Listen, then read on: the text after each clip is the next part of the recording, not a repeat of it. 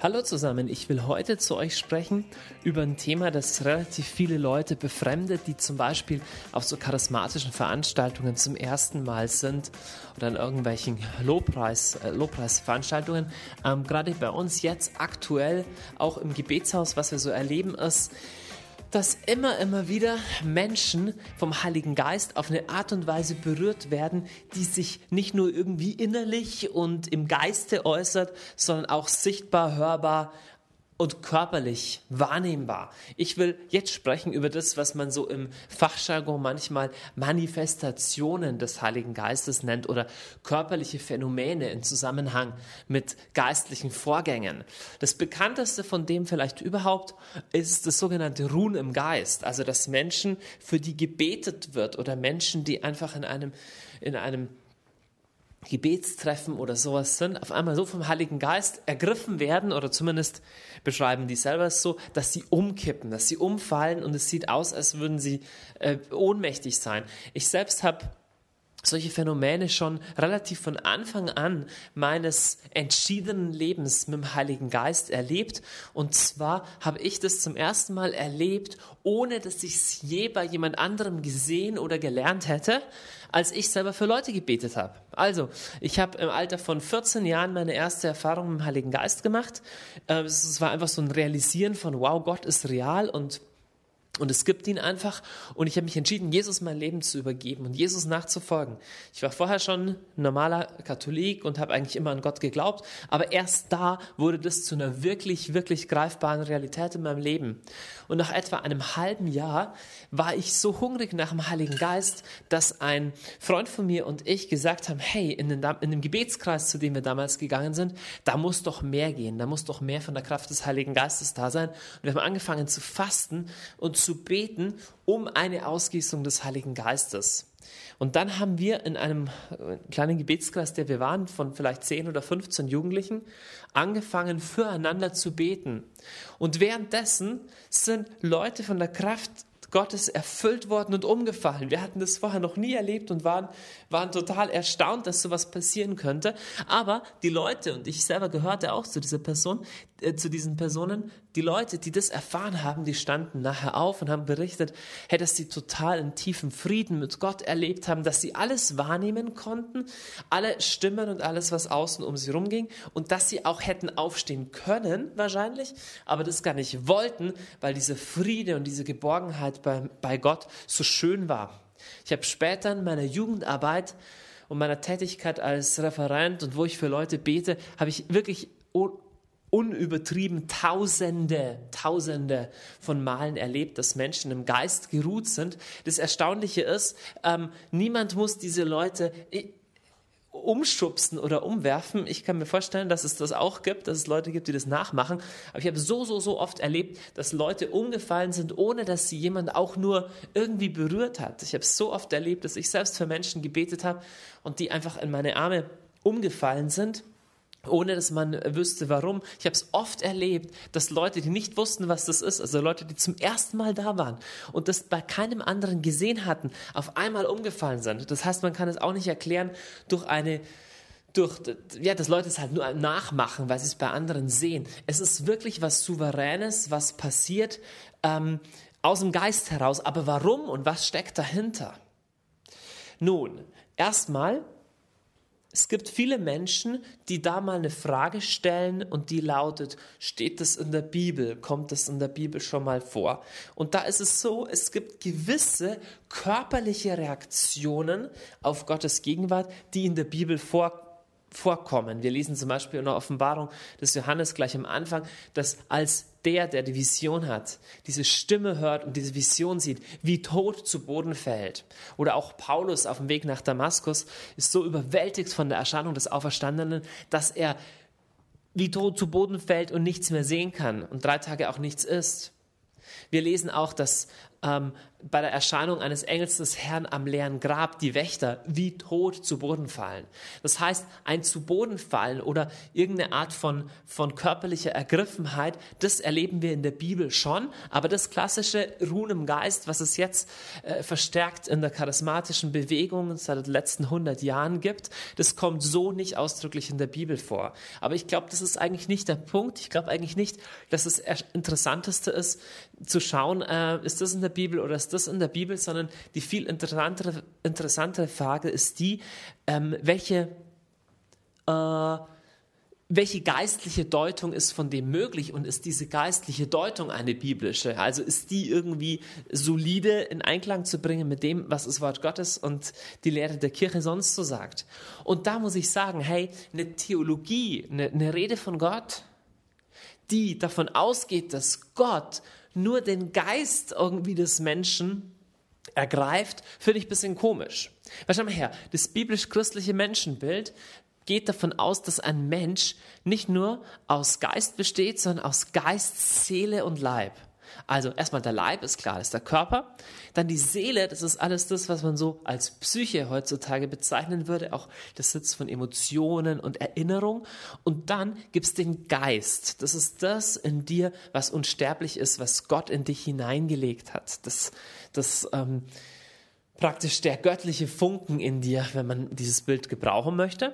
Und jetzt eine Theologie, die davon ausgeht, so dass die ganze Gnade und Gebet und was Gott für mich tut und Sündenvergebung, dass das alles einzig und allein im Geist sich abspielt, das ist eigentlich keine christliche Theologie, sondern es ist eigentlich sowas wie eine humanistisch-griechische Philosophie. Ne? Der griechische, die griechische ähm, Denkweise in der klassischen griechischen Philosophie geht davon aus, ne, dass der Leib, dass der Körper eigentlich Soma Säma, ist im Griechischen Ausdruck, der, der Leib ist eigentlich das Grab der Seele.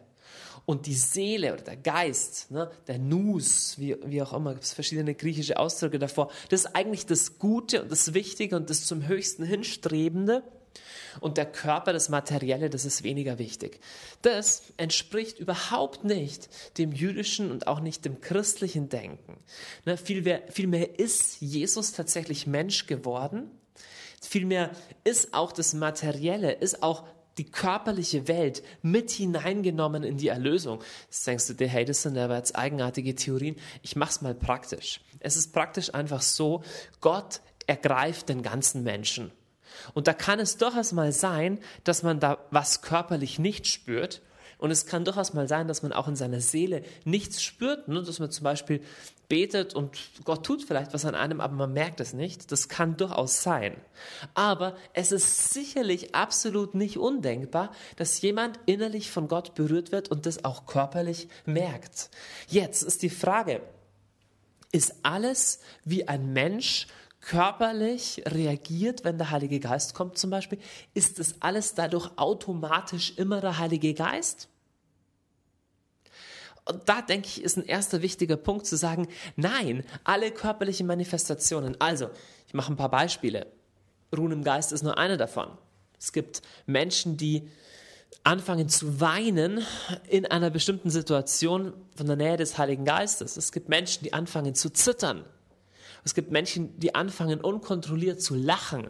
Es gibt viele Menschen, die körperliches Empfinden haben wie Hitze oder Schwere oder denen einfach danach zumute ist, sich zu bewegen oder zu tanzen, weil sie so eine Freude in sich haben, die so, die so hoch sprudelt. Es gibt ganz unterschiedliche Phänomene. Manche Leute machen echt eigenartige Bewegungen und du denkst dir, hey, warum, warum bewegen die sich so komisch? Wir erleben das gerade momentan im Gebetshaus relativ viel, so eine frische Welle vom Heiligen Geist erleben.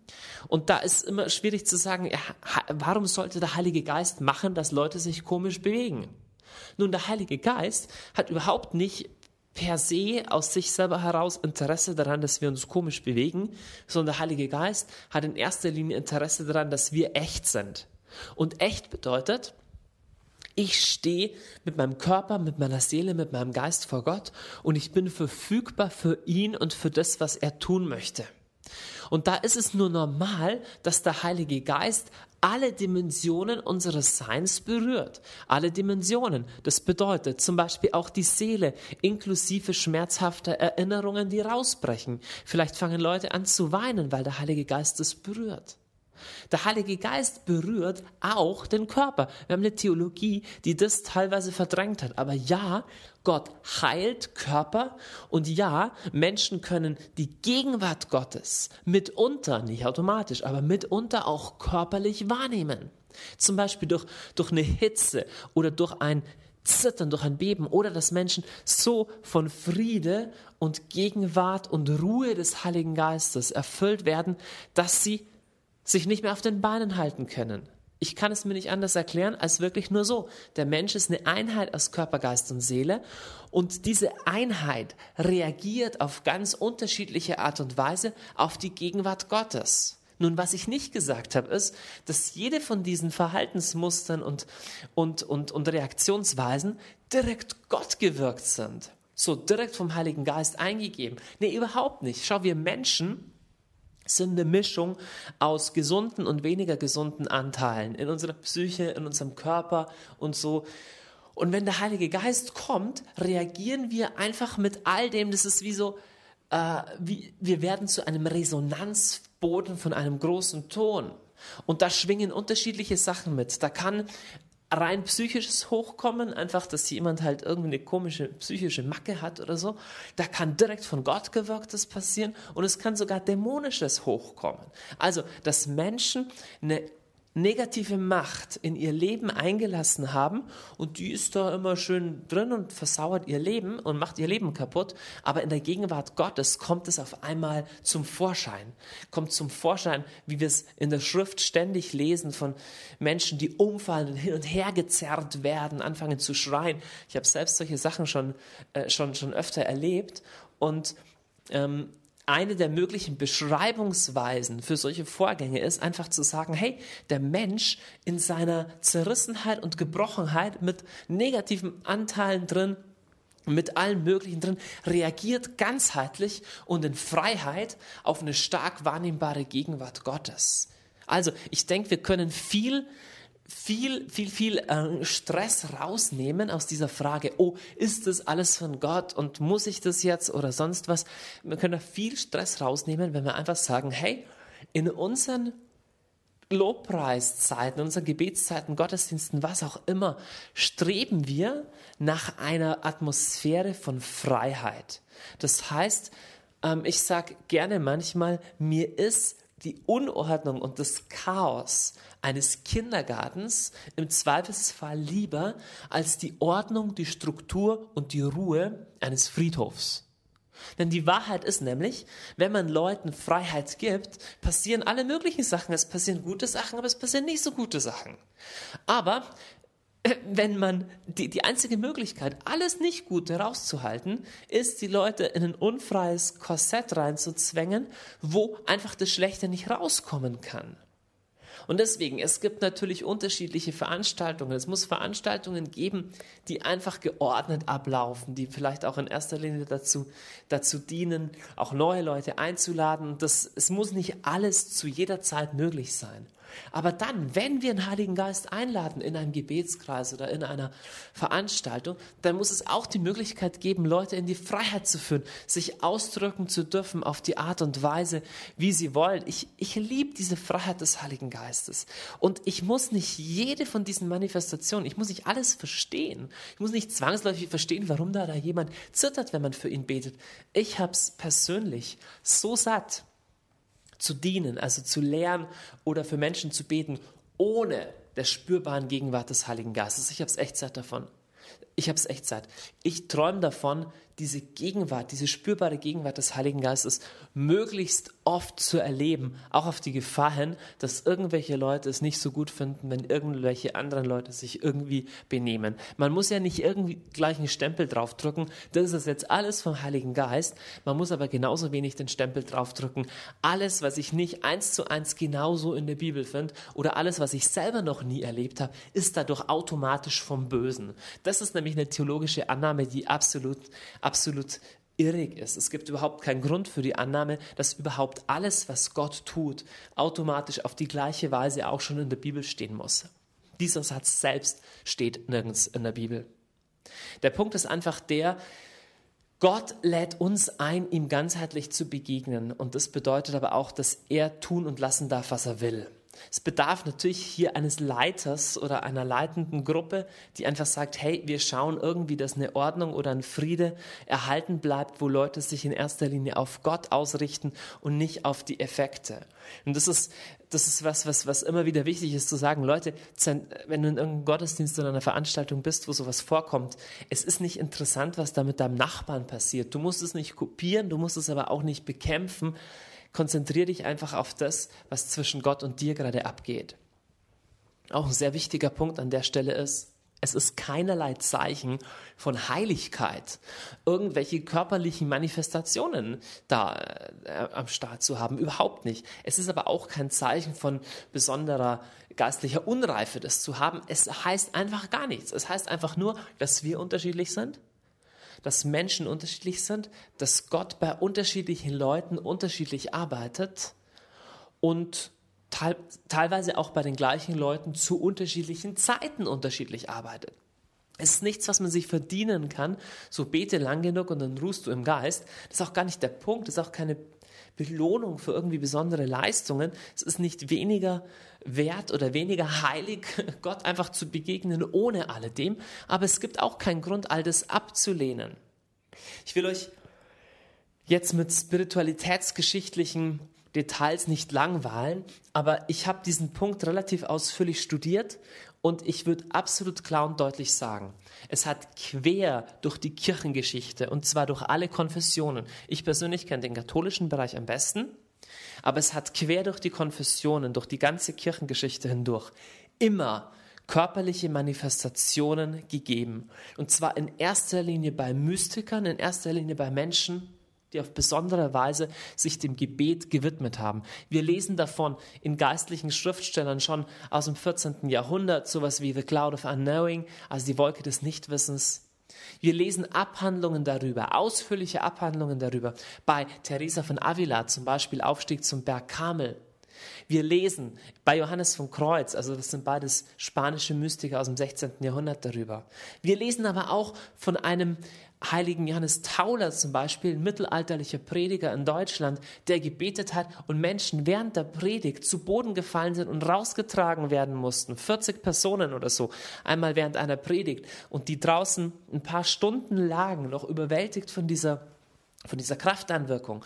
Wir lesen genau das Gleiche, scharenweise bei den großen Erweckungsbewegungen im anglikanischen und dann auch im methodistischen Bereich in England und USA von Hunderten von Menschen, die unter der Kraft, des, Kraft Gottes zu Boden gefallen sind im 18. Jahrhundert und im 19. Jahrhundert.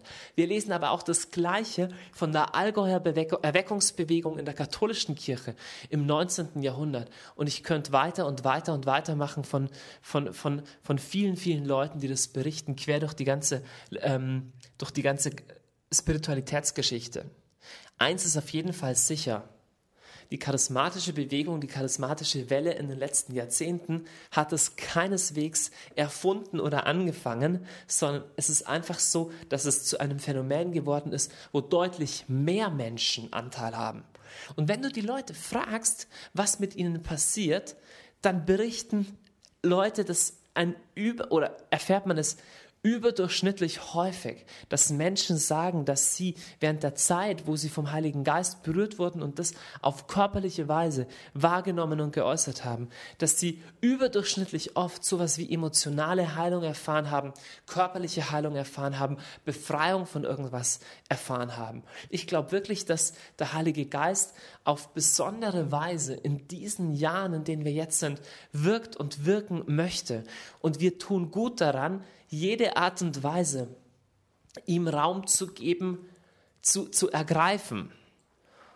Und das heißt nicht, dass wir uns auf diese Sachen konzentrieren und darauf stürzen. Mir ist es völlig egal, mir ist es zweitrangig, ob man äußerlich da große Effekte sieht. Es geht immer um Veränderung des Herzens. Aber die Veränderung des Herzens ist Sache des Herrn. Und Sache des Herrn ist es auch, wie er diese Veränderung des Herzens hervorbringt. Deswegen einfach ein paar wichtige Regeln nochmal zusammengefasst. Erstens, es gibt keine eindeutig klare Unterscheidung, ist es jetzt von Gott oder ist es nicht von Gott. Es ist immer eine Mischung oder es ist fast immer eine Mischung aus menschlich und göttlich. Zweitens, was wir brauchen, ist ein Klima von Freiheit, wo Menschen sich ausdrücken können, ohne dass es abartig wird oder ohne dass es überhaupt keine Ordnung und Leitung mehr gibt. Und wir brauchen drittens eine gewisse Nüchternheit, selber zu sagen, hey, wenn ich was nicht habe, vergleiche ich mich nicht mit anderen oder wenn ich was habe, überhebe ich mich nicht.